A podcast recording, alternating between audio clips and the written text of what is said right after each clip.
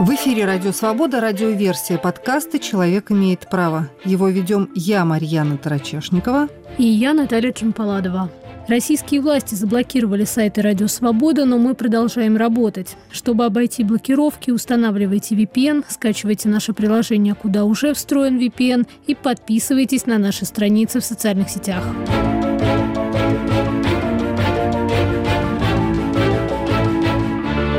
Сегодняшнего подкаста жительница небольшого города в Кемеровской области Вера Шихова. Мы с Верой познакомились 10 лет назад. К тому времени она уже три месяца буквально жила на лавке в Москве, неподалеку от администрации президента, пытаясь таким образом привлечь внимание властей к проблеме неисполнения решений суда. Сын Веры, Александр, в 23 года стал инвалидом после несчастного случая на шахте. Он не может работать и с годами из-за полученных травм утрачивает способность ходить. А чиновники уже второй десяток лет, несмотря на решение судов и разъяснения Пленума Верховного Суда России, отказываются присвоить ему группу инвалидности и назначить социальные выплаты. И Вера вновь и вновь приезжает на пикеты в Москву, чтобы отстоять права своего сына. На этот раз Вера остается в Москве уже пять месяцев. Она продолжает уличные акции, но опасается, что против нее могут возбудить уголовное дело. Что случилось за эти 10 лет? Неужели решение суда так и не, не было выполнено? У меня было тогда два суда. Один суд я выиграла по подработке ветхого жилья, и мне не давали квартиру. То есть не давали ни в денежном выражении, ни в вопросе квартиры не разрешалось. И по вопросу сына, который был первый суд у нас в 2011 году, он до сих пор не исполнен. Решение суда в части установления первой группы инвалидности по независимой экспертизе. И третий вопрос – это было возмещение вреда сыну в полном объеме, так как он пострадал на опасном производственном объекте у шахты Зименко 1 августа 2010 года. Восстановительное лечение у него было в течение 6 месяцев. При страховом риске для подземного горнорабочего 30 дней. Получил очень тяжелые повреждения здоровья. Они не подлежат восстановлению в полном объеме. Поэтому факт утраты профессиональной трудоспособности в профессии горнорабочей подземной третьего разряда группы шахтного транспорта подтвержден. Но они не возмещают вред здоровью, причиненный при исполнении профессиональных обязанностей. Они это кто? Вред здоровью, причиненный при исполнении профессиональных обязанностей, возмещает государство за счет социального страхования. Это денежных средств, которые отчисляются шахтами на возмещение вреда пенсионным фондом. Сейчас они вообще отказывают в освидетельствовании, что не предусмотрено законодательством. Они его не проводят, либо это пишут незначительные нарушения повреждения функций организма. А фактически они должны устанавливать способность к труду в своей профессии. В 2011 году, с 26 января 2011 года, допуска к труду нет. Работодатель отказал ему в связи с полученными тяжелыми повреждениями здоровья. Минтруд совершает преступление, так как он не исполняет трудовое законодательство и вытекающие из него последствия.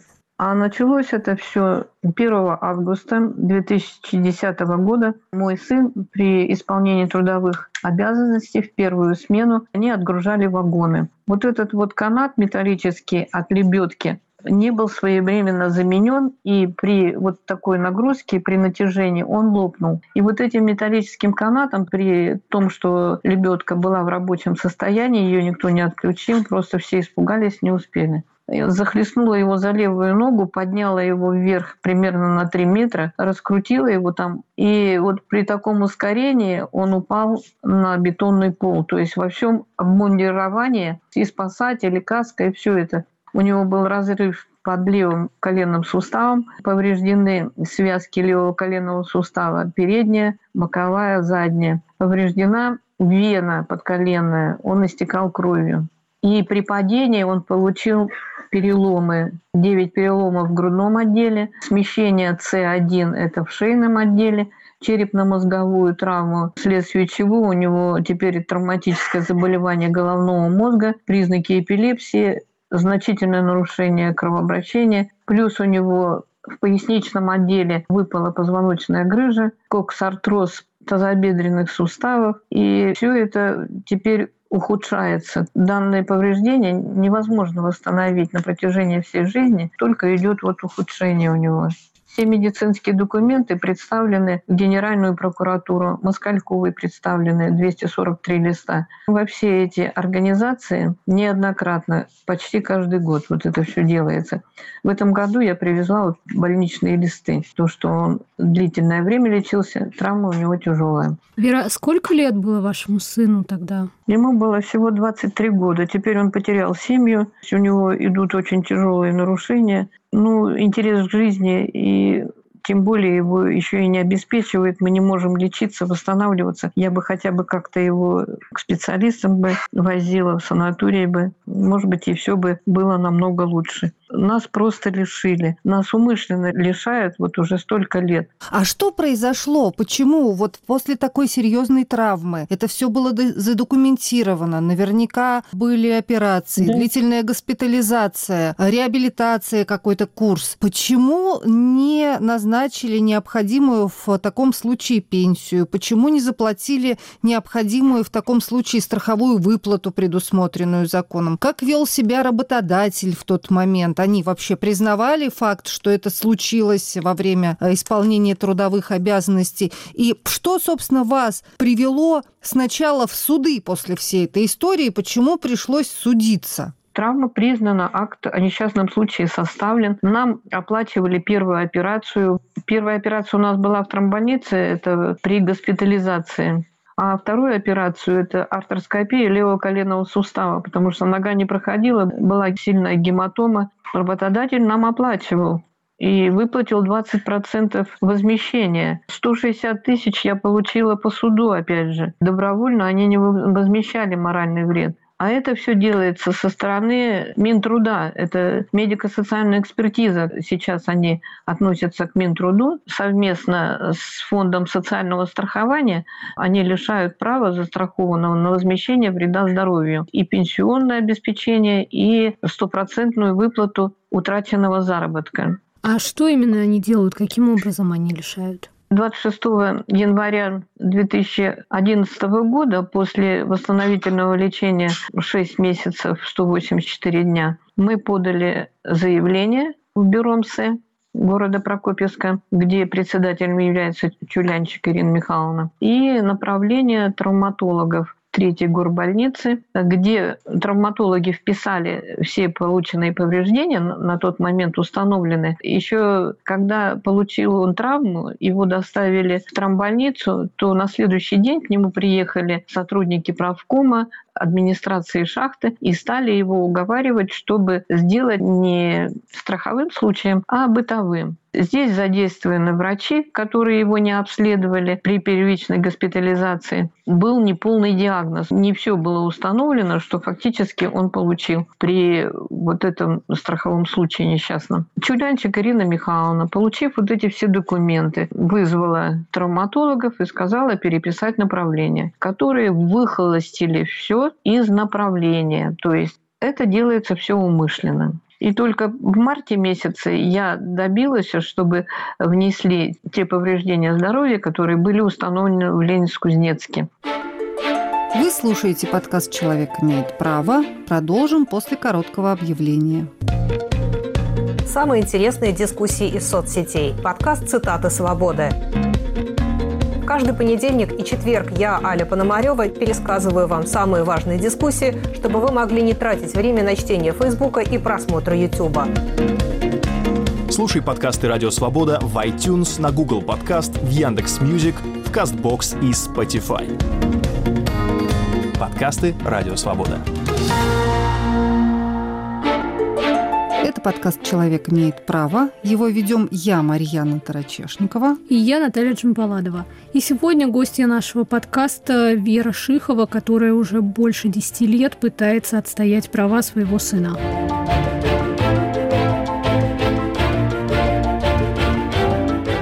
Марте месяца 2011 года вы добились, да. чтобы в нужных вам бумагах, которые подаются в Бюро медико-социальной экспертизы, были указаны все травмы, полученные вашим сыном, верно?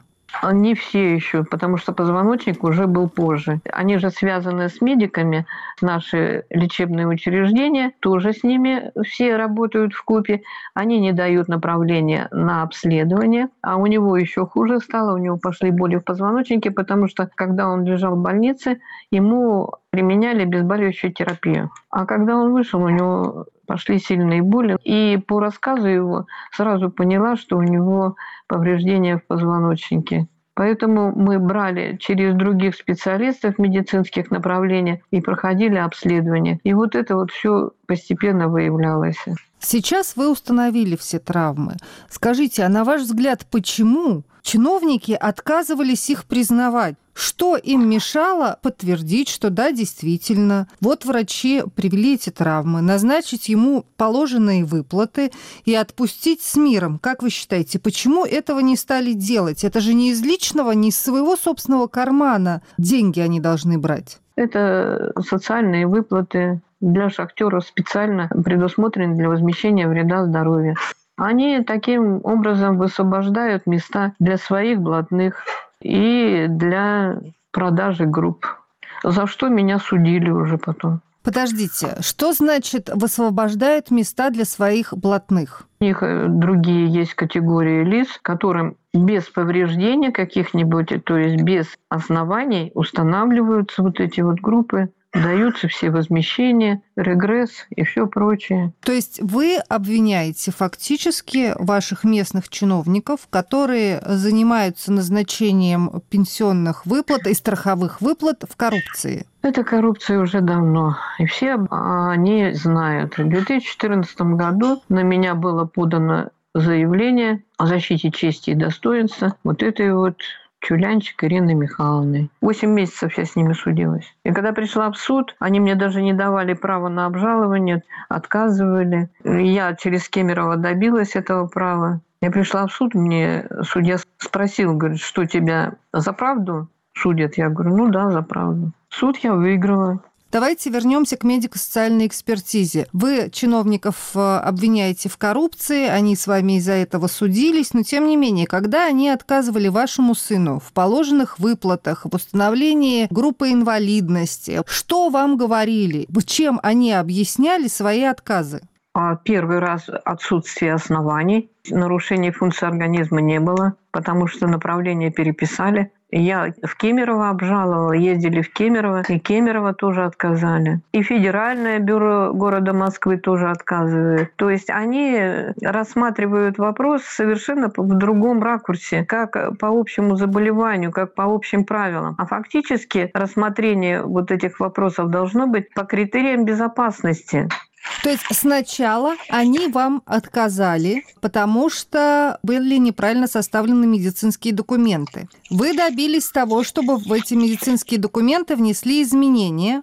А после этого, как они вам а, объясняли свои отказы? Нет оснований у него. Даже уже после а того, он... когда все диагнозы были вписаны в необходимые бумаги, тоже говорили, что нет да. оснований. Нету. Они пишут, вот даже ответы есть с прокуратуры. Причинено незначительное повреждение здоровья. Незначительное. Вы пошли судиться.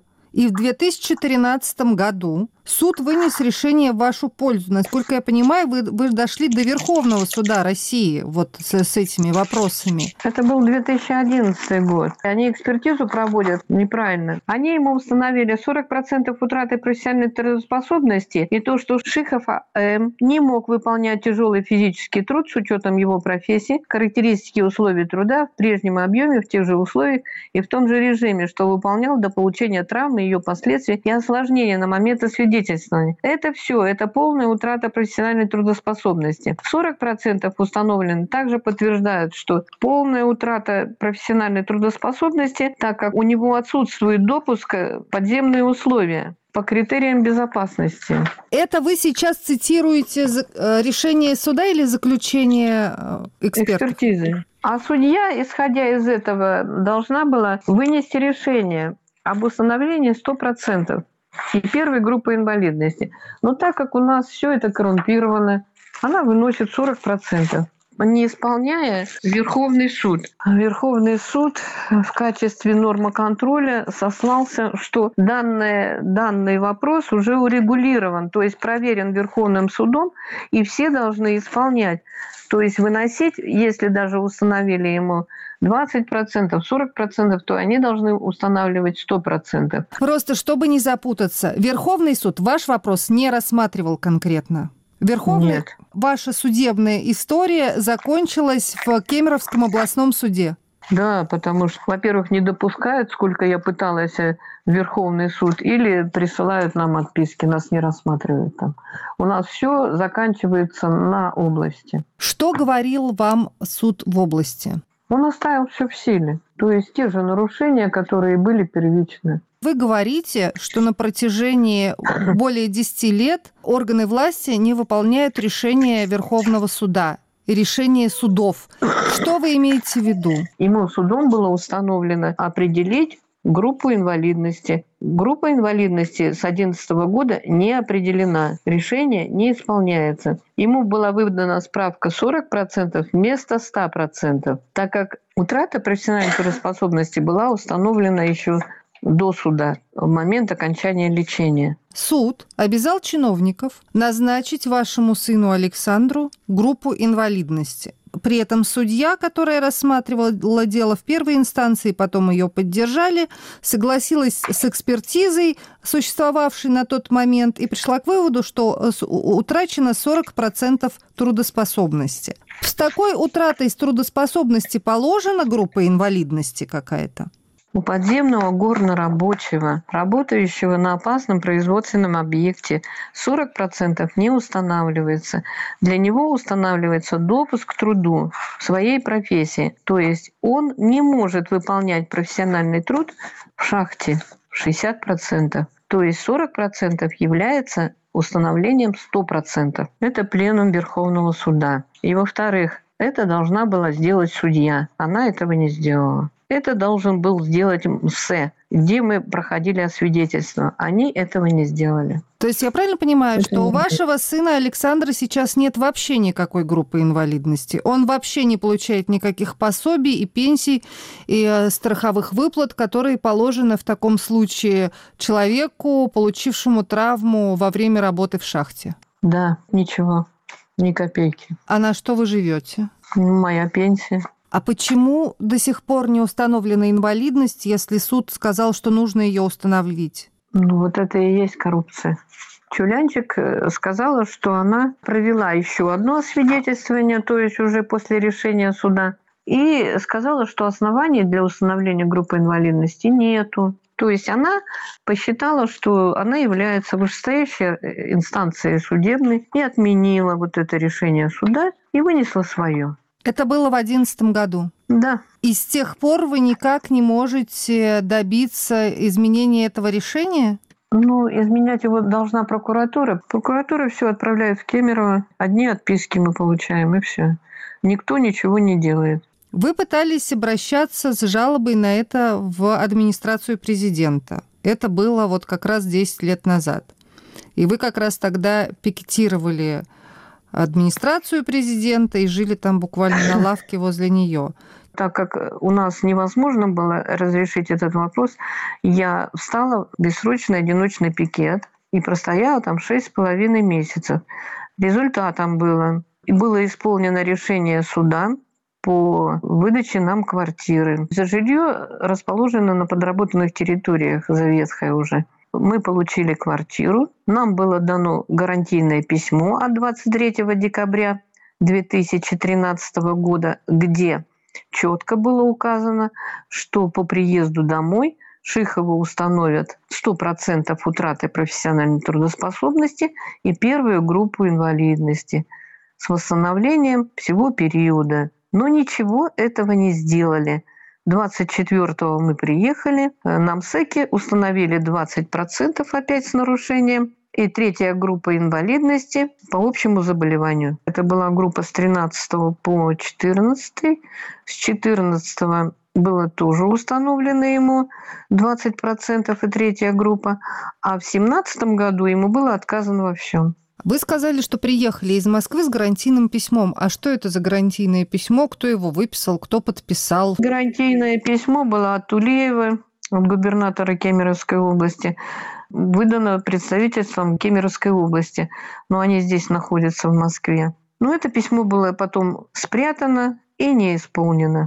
После этого вы снова приезжали в Москву и снова стояли в одиночном пикете. Но теперь уже не возле администрации президента, а вы жили неподалеку от Останкина. В Останкино я то ли полтора года стояла, я не помню тут теперь уже. Но очень долго. Приходили, брали интервью, но движения никакого не было. Я каждый год приезжала. В 2018 году это был последнее после вот Останкина.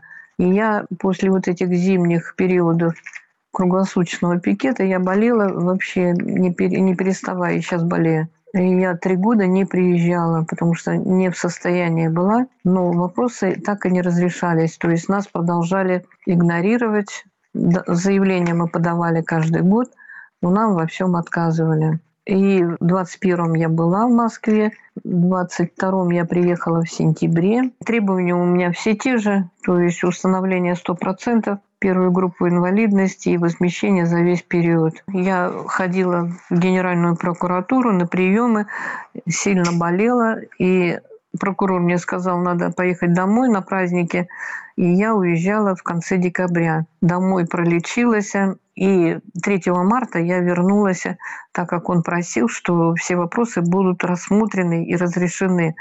Ну вот, смотрите, уже сейчас август, ни один вопрос не рассмотрен, не разрешен. Мне сказали, что готовят уголовное дело по факту того, что я иду против правительства. Ну вот, я готовлюсь к уголовному делу. Кто вам сказал, что готовит уголовное дело? Я была на приеме 25 июля в МВД ЦАО у руководителя по охране общественного порядка. Вот он мне сказал, что никто мои вопросы решать не будет, никто мне помогать не будет. Вот будет именно, наверное, так. Я не могу, когда меня считают быдлом и опускают ниже плинтуса. Я россиянка, и я хочу гордиться своей страной и жить в ней прямо, а не на полусогнутых. И те, кто это делают, конечно, я понимаю, у них сила, власть, их много, ну и возбудят они против меня уголовное дело. Я думаю, им счастье это не принесет. А прокурор же вам сказал в декабре, что вот поезжайте домой, подлечитесь, приедете, и мы ваши все вопросы решим. Куда делся этот прокурор? Вы с ним после этого общались? Конечно, а как же? Я же приехала, сразу к нему на прием пошла. Он работает так же, как и работал. Обнадежил меня, что экспертное дело по сыну было истребовано, что они будут все решать, но ничего не сделали. Я обратилась, уже не выдержала в июне, по-моему, ФСБ, куда я и ранее подавала жалобы с 2013 года, но они не рассматривались. Я один раз была на приеме в ФСБ, э, женщина меня принимала, она сказала, все незаконно. А я говорю, а когда будете делать-то законно, когда вы исправите-то все это? Пожала плечами. В этот раз э, ФСБ вели себя очень грубо. Ну, сказали обратиться на Петровку 38. Я обратилась еще на Петровку 38. Мое заявление передали опять не по назначению в МВД, в ДНХ. Те сказали, это не наша территория. Ну, действительно, это не, не их территория, так как Министерство труда находится в центральном районе. Вот это вот э, мое заявление из МВД в ДНХ отправили в центральный МВД, которые 18 числа, не рассматривая, опять отправили в МВД в ДНХ. То есть они вот таким образом перекидывают, время идет, разрешения нет. А как вы все это время живете? Сейчас я уже на улице не живу, устала уже болеть. Живу в гостинице Останкино, там платеж за месяц 13 тысяч, у меня пенсия 14. Ну, один раз вот дает в месяц храм крупу дает, бутылку масла и сахар. сахар.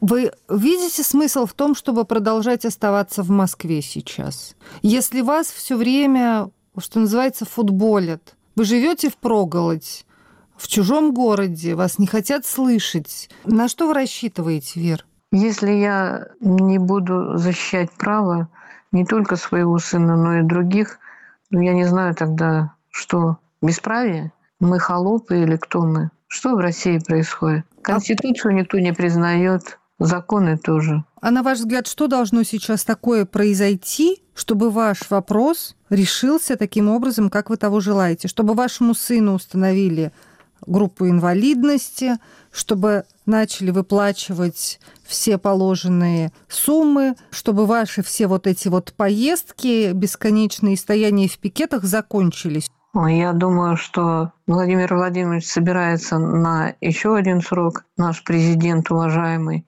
И я думаю, что он должен разрешать все эти вопросы, так как он является гарантом Конституции. Он должен уважать свой народ и защищать его. То есть вы надеетесь достучаться лично до Путина? Да, он слышит все. А если слышит, почему не обращает внимания тогда? Ну, были у него высказывания, чтобы все нарушения были устранены для шахтеров. И Мишустин также сказал, что надо выплатить все. Ну, пока это все было на словах, и никто ничего не хочет делать. Но вы остаетесь в Москве, и каждый день сейчас вы ходите с пикетами. Да. Утром два часа стою у пенсионного фонда, фонда социального страхования. А потом с двух часов я стою на Большой Дмитровке у Генеральной прокуратуры. И вечером после пяти я хожу либо на Петровку 38, она рядом, либо вот ФСБ четыре раза задерживали в смысле увозили в отделение полиции. Все, что я требую, это в соответствии с законом. Ничего лишнего я не требую. Вот для шахтера, для подземника есть критерии профотбора ведущей профессии горнорабочих угольной промышленности с учетом действующих производственно-профессиональных факторов. Здесь четко определено, в связи с какими повреждениями допуск к труду невозможен. Вот все повреждения, которые получил мой сын, говорят о том, что допуска нет.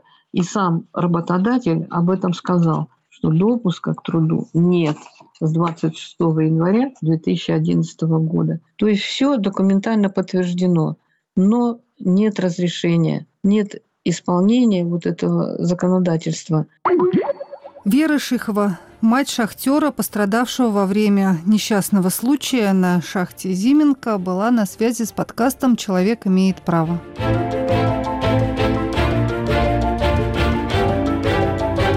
Это была радиоверсия подкаста «Человек имеет право». Его вели я, Марьяна Тарачешникова. И я, Наталья Чемпаладова.